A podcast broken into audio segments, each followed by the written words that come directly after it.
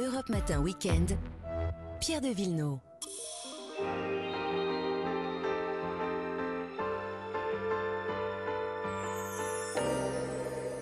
Les balades le dimanche avec Marion Sauveur Bonjour. et Vanessa Zah. Bonjour. Bonjour à vous deux. Vanessa, mardi, c'est le Carbonara Day.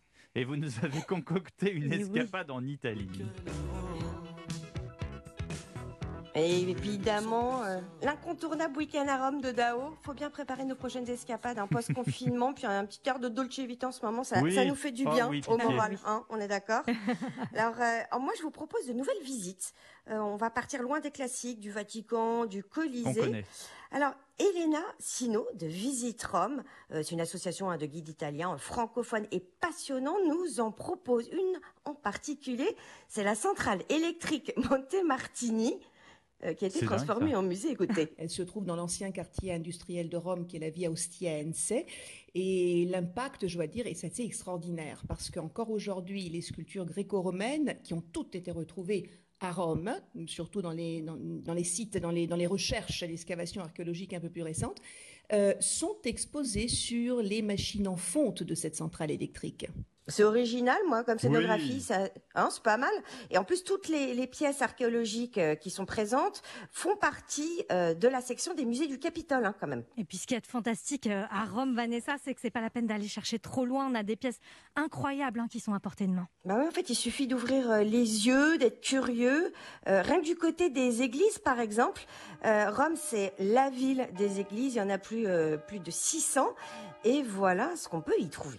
Certaines des églises, notamment les plus anciennes, les églises, euh, disons, qui ont un passé extrêmement riche et qui se trouvent dans le centre-ville, sont de véritables musées. Donc imaginez qu'il suffit de pousser un peu les portes de, de ces églises et se retrouver devant une peinture de Caravage, une fresque de Raphaël, une sculpture de Michel-Ange, hein, pour ne citer que, que quelques exemples. Voilà, des centaines d'églises, des centaines de palais aussi, hein, Vanessa. Ouais, et surtout les grands palais de la noblesse noire, vous savez, euh, la noblesse ecclésiastique. Euh, en général, il y avait un membre de la famille, euh, un pape, un cardinal qui euh, avait joué un rôle crucial dans l'histoire. Et bien aujourd'hui, leurs collections euh, privées sont euh, ouvertes régulièrement public, ou sinon vous pouvez réserver sur, sur visite. Et c'est vrai qu'elles sont assez extraordinaires. On parle de, euh, disons, une collection de 400 peintures, par exemple, au Palais Pamphili. Euh, on parle d'une collection richissime également au Palais Colonna, dans laquelle vous trouvez euh, les, les plus grands artistes, disons, à partir de la Renaissance jusqu'au XVIIIe siècle. Et pour changer des, des pierres et des tableaux, est-ce que vous avez un petit coin de verdure à nous conseiller? Ah bah oui, le parc des aqueducs, euh, 240 hectares, où vous allez pouvoir observer euh, les traces de six aqueducs romains et même un du, du 16e siècle. Il est euh, absolument euh, sublime, un tout petit peu en dehors de, de la ville. Alors euh, à Rome, hein, il y a à boire et à manger, comme on dit, euh, côté hôtel. Il y a les petits, les grands, les chers, les pas chers. Ouais, et puis il faut vraiment, vraiment bien se renseigner. Euh, L'hôtel Donna Camilla Savelli, ça c'est un coup de cœur, c'est au Trastevere. Hmm. Donc c'est en plus le quartier sympa, branché, Bobo. etc. Ouais.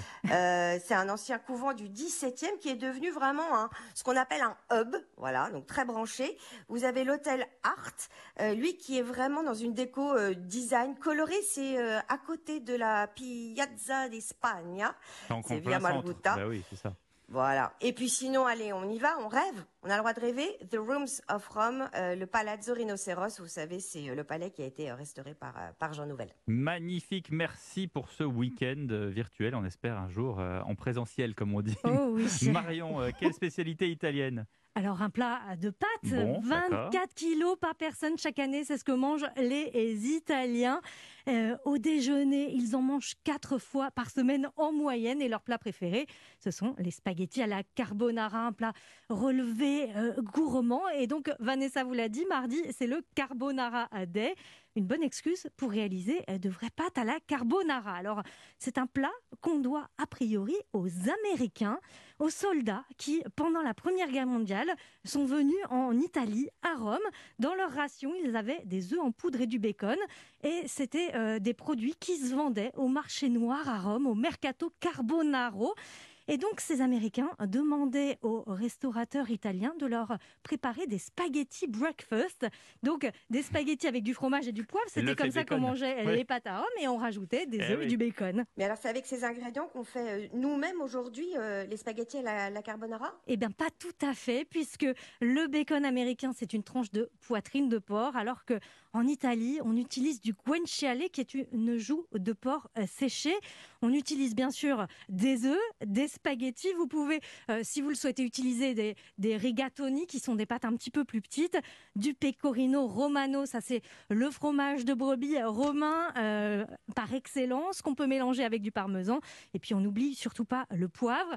La recette exacte, je l'ai demandé à Alessandra Pierini, qui est co-auteur du livre On va déguster l'Italie aux éditions Marabout. Elle tient la magnifique épicerie italienne à Paris, Rap, et elle nous dévoile toutes les astuces pour réussir ce plat à la maison. On coupe des jolis cubes du guanciale, on les fait revenir dans une poêle sans d'autres euh, matières grasses. On le laisse revenir euh, environ 20 minutes. Il va relâcher un petit peu de gras. Ce gras, on le garde, on le met de côté. Pendant ce temps, on fait cuire les pâtes. Dès que les pâtes sont cuites, on met les spaghettis dans la poêle avec le guanciale. Et pendant ce temps, on incorpore les œufs battus avec le fromage. Et ensuite, en utilisant un petit peu d'eau de cuisson des pâtes, on pratique une émulsion bien en retournant les pâtes dans la poêle. C'est à ce moment-là qu'on fait cette petite crème qui est caractéristique de la carbonara. On sert tout de suite en remettant bien sûr un petit peu de poivre dessus. Et voilà, ça va être faim. bien crémeux, onctueux et on met pas de crème, euh, surtout vous l'avez entendu. hein. C'est savoureux, parfumé avec ce guanciale caramélisé. Et c'est un plat qu'on fait minutes comme euh, le risotto en fait, et qu'on mange beaucoup au restaurant en Italie. Euh, Il y a que les Romains en fait qui les font à la maison. Quelques petites adresses hein, Oui. si on veut les déguster à Rome. Bien sûr, deux adresses pour les adeptes de poivre Roccioli. Ils mettent 20 grammes de poivre pour quatre personnes, donc il faut aimer les Ouais. plats relevés.